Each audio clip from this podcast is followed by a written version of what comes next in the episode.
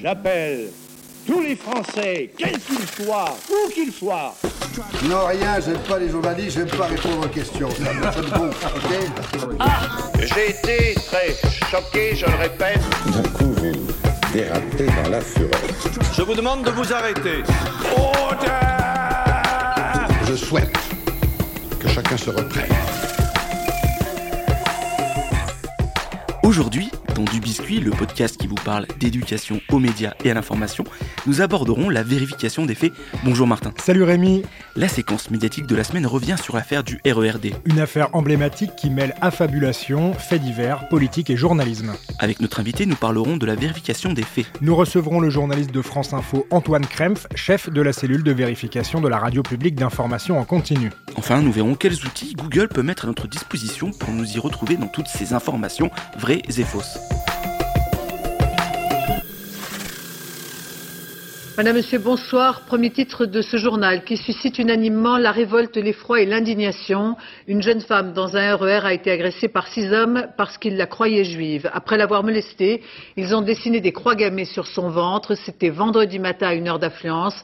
Personne n'a bougé. Jacques Chirac demande que tout soit fait pour punir les agresseurs de cet acte honteux avec toute la sévérité qui s'impose des agresseurs qui sont toujours en fuite à l'heure actuelle. Mais on commence par la séquence médiatique de la semaine. Nous revenons avec toi, Martin, sur une affaire qui a fait la une des médias il y a 15 ans maintenant, l'affaire du RERD. Nous sommes dans le journal télévisé de France 2 le 11 juillet 2004 et Béatrice Schoenberg nous parle de cette affaire, de cet emballement politico-médiatique. Ici, il est question de faux témoignages et c'est une question difficile à traiter car il faut du temps le temps de trouver d'éventuels autres témoins, le temps de recouper leurs témoignages ou de vérifier les images de vidéosurveillance. La difficulté, c'est que les politiques non plus n'ont pas pris le temps de vérifier l'information avant de faire des déclarations. Le Premier ministre, le ministre de l'Intérieur, le président de la République, tous sont montés au créneau pour dénoncer cette agression agression qui n'avait jamais eu lieu. Alors, si l'on peut retenir quelque chose de cette affaire, pour nous les journalistes, c'est toujours de vérifier le témoignage et les antécédents judiciaires, par exemple des personnes qui ont déjà eu affaire à la justice pour de la mythomanie ou des faux témoignages, et faire attention, trouver un autre avis, un autre point de vue, une autre source. Ce travail va être fait dans les heures, dans les jours qui viennent et qui suivent cette fausse agression, mais le mal avait été fait et les fausses informations sur cette prétendue agression du RERD avaient déjà filtré dans de nombreux médias.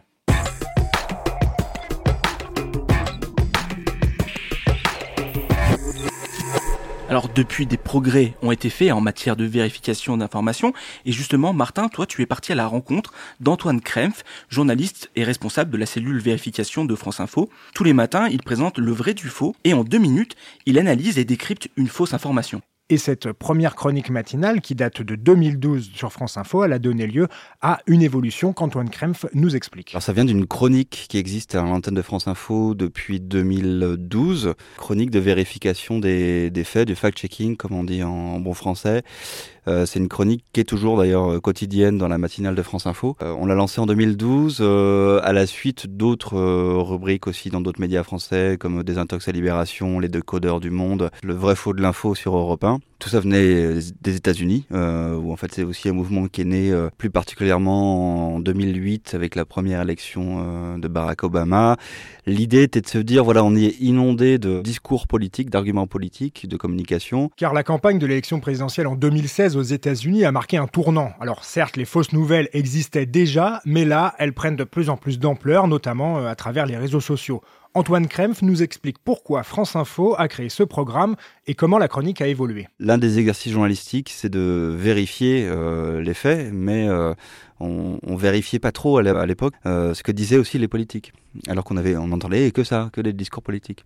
Donc on s'est dit voilà, on va lancer une, une chronique radio pour décrypter ce discours politique, mais plutôt politique, mais ça peut être aussi des responsables syndicaux, patronaux, voilà, tous les gens qui ont beaucoup la parole dans le dans l'espace public, avec dans l'objectif, voilà, de dire à nos auditeurs, vous avez entendu ça, euh, vous avez vu passer cette info-là, on vous dit euh, ce qu'il en est, si c'est vrai ou faux. Pour savoir euh, si, une info est vraie ou faux, on se base essentiellement sur, euh, sur des données euh, qu'on peut avoir de sources dites fiables, comme par exemple sur un sujet sur le chômage, on va regarder l'INSEE.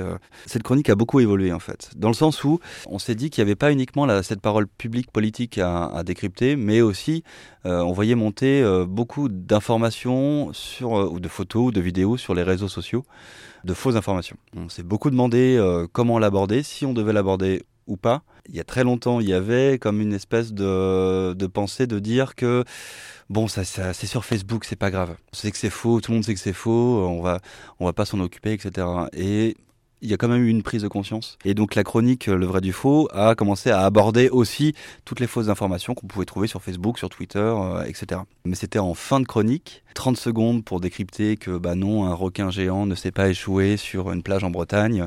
Euh, ça vient d'un site satirique, etc. Le problème qu'on a eu, c'est que ces fausses informations qui étaient euh, euh, souvent humoristiques, comme le Gorafi, comme une photo de requin sur une plage en Bretagne, bah, ça a pris de plus en plus d'importance en fait. Comme pour le grand public et de nombreux journalistes, tout change après le 7 janvier 2015. L'élément pour le coup clé qu'on qu a pu voir, c'était avec les attentats de Charlie Hebdo.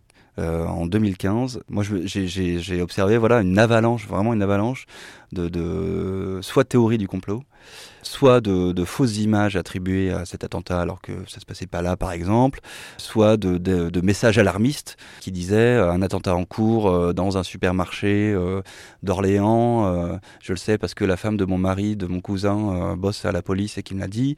Toutes ces fausses informations là sont devenues massives en fait. Je pense progressivement mais on s'est vraiment nous rendu compte de l'importance d'en parler euh, à ce moment-là. Donc on a continué à faire cette chronique de manière matinale, euh, dans, la, matinale, et puis euh, à un moment donné, voilà, on s'est dit que toutes ces fausses informations, il fallait les traiter de manière plus massive, c'est-à-dire on, on, va renforcer notre présence à l'antenne sur ces soit déclarations politiques, soit fausses informations sur les réseaux sociaux, parce qu'on trouvait ça important d'être présent là-dessus. Et deuxième point, ce qui a motivé la création de cette cellule, c'était aussi de se dire, on parle à la radio, mais il faut qu'on soit absolument présent sur les autres supports numériques. Par exemple, euh, euh, sur Facebook, sur Twitter, euh, sur le site internet de France Info, euh, sur Instagram.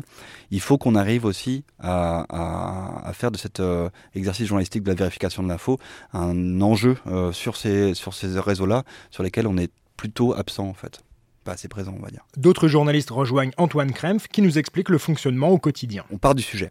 C'est-à-dire qu'on écoute tous les invités euh, politiques du matin, par exemple. On, euh, on, a mis tout en place un, des outils de veille sur les réseaux sociaux aussi. Et dès qu'on voit un sujet qui nous intéresse, on se dit qu'est-ce qu'on en fait? Est-ce que ça vaut d'aller en parler à l'antenne? Oui ou non? Euh, Est-ce que ça vaut d'aller en faire un article sur le site? Est-ce que ça vaut d'en faire une story sur Instagram? Euh, Et à chaque fois, nous posons la question à quel public on veut s'adresser?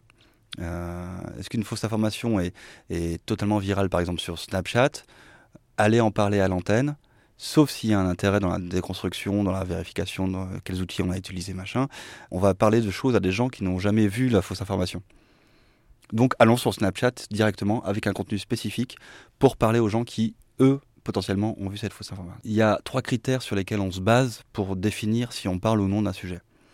Il y a euh, la viralité, c'est-à-dire que une fausse information qui est partagée euh, dix fois, nous on se dit que ça sert à rien d'en parler parce que au pire on va attirer l'attention sur cette fausse information. Il y a l'intérêt pour le débat public, c'est-à-dire que si euh, on nous explique que euh, il y a 75 millions de Français en France et en fait, non, c'est faux, il n'y en a pas 75 millions, on est, je sais pas, 70 à peu près, un peu moins. Bon, voilà, euh, l'intérêt pour le débat public est pas si énorme que ça. On va voilà, plutôt parler des choses qui, euh, des thématiques. Alors en ce moment, on en parle beaucoup malheureusement, mais le voile, euh, bah, évidemment le chômage qui est toujours un sujet très important et un sujet de désinformation important. Voilà, ce genre de thématiques.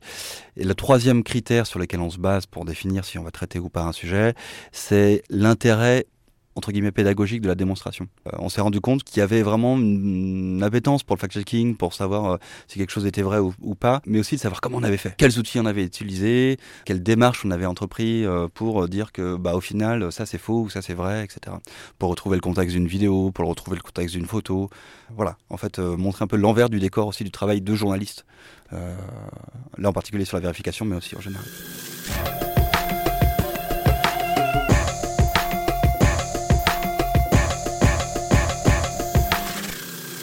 Alors Martin, Antoine Kremp vient de nous expliquer que la vérification de l'information est un enjeu pour toutes les rédactions. Et c'est pourquoi de très nombreux médias ont lancé leur propre émission, leur propre service de vérification de l'information. Ce sont ces nouveaux métiers de l'information, les vérificateurs. On vous conseille de suivre l'actualité du compte AFP Factuel, par exemple, ou des observateurs de France 24 et de l'Obs, mais il y a également 28 minutes des Intox, ou les surligneurs, ou Checkpoint sur LCP, de très nombreuses émissions qui permettent de décrypter et de trouver des outils pour vérifier un certain nombre d'informations et ils mettent en ligne de nombreux supports pédagogiques pour que le public, vous, puissiez aussi vérifier l'origine des images. Pour vérifier des images, pour savoir si elles sont sorties de leur contexte, si elles ont été modifiées grâce à des logiciels ou si quelqu'un a tout simplement changé la légende. Alors la première vérification, c'est d'essayer de trouver quand même la source de cette image. L'émetteur, celui qui a créé l'image, qui a pris la photo, la vidéo, mais bien sûr le problème se pose quand on n'arrive pas à trouver cette source. Alors avec Google Images, c'est quelque chose qu'on conseille régulièrement, eh bien on utilise la fonction recherche inversée. On enregistre sur son bureau l'image en cliquant droit enregistrer sous ou sinon on prend l'URL, ce qu'on trouve dans la barre de recherche au niveau euh, du moteur de recherche. Et grâce à ça, grâce à Google inversé, on pourra voir toutes les versions de l'image, c'est-à-dire qu'on va avoir un retour en arrière à chaque fois que cette image est retrouvée par le moteur de recherche, eh bien, on peut voir sa date. Ça permet d'écarter toutes ces images qui sont sorties de leur contexte. Par exemple, vous voulez vérifier cette image d'un gendarme qui apporte soi-disant son soutien aux Gilets jaunes.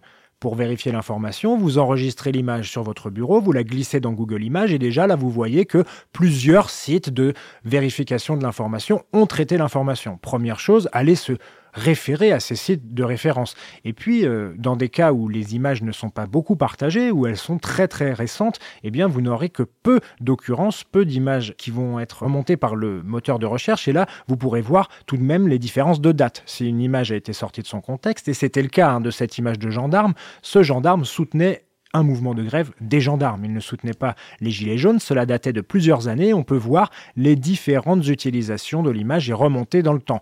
On peut donc aussi constater, lorsqu'on remonte grâce à Google dans le temps, si l'image a été modifiée, si on voit une autre image avec des personnages en plus, en moins, un détail qui a été gommé ou un cadrage qui a été repris ou même si on a trafiqué la légende parce que, euh, vous le savez, une image fonctionne toujours avec sa légende. Vous pourrez donc utiliser Google Images, mais il y a aussi d'autres moteurs de recherche inversés assez performants. Yandex, c'est un moteur russe, ou TinEye, qui est un des plus anciens. Et puis, vous pourrez également vérifier de la vidéo, mais ça, on en reparlera plus tard, notamment grâce au site d'Amnesty International. Alors, nous venons de voir des outils pour vérifier les images, mais qu'en est-il de la vidéo? La vidéo, l'intelligence artificielle, qui peut parfois nous jouer des tours. How about this? Simply, President Trump is a total and complete dipshit. Now, you see, I would never say these things. Moving forward, we need to be more vigilant with what we trust from the internet. That's a time when we need to rely on trusted news sources. Lorsque l'ancien président américain Barack Obama insulte son successeur Donald Trump, tout le monde y croit. On voit son visage, on entend sa voix, ses lèvres bougent en même temps, et pourtant, tout faux, c'est une deepfake. Ça, c'est la nouveauté, c'est venu des États-Unis, c'est une fausse vidéo. On voit le visage de quelqu'un de connu, mais pourtant, c'est un imitateur qui parle à sa place et les lèvres bougent en même temps. Grâce à l'intelligence artificielle, ces vidéos deepfake vont peut-être bientôt demain envahir les réseaux sociaux et faire dire à n'importe qui n'importe quoi. La difficulté, c'est qu'il est très difficile pour un œil non aguerri de voir les détails qui permettraient de comprendre la supercherie. Et là aussi, on va devoir faire appel à des algorithmes dans les rédactions maintenant pour vérifier un certain nombre de points. Alors attention, si l'on peut vérifier des photos, on peut également vérifier des vidéos, mais cela va devenir de plus en plus compliqué. Alors toujours prudence lorsqu'on voit une vidéo, on se pose toujours la question qui l'a mise en ligne pourquoi et d'où vient-elle En tout cas, je vous assure, c'est bien euh, Martin et Rémi qui vous présentent du biscuit. Merci beaucoup, Martin. On se retrouve très bientôt. Et n'oubliez pas, vous pouvez retrouver l'intégralité de cet épisode et tous les autres épisodes sur lechantier.radio. Et on vous dit à très bientôt.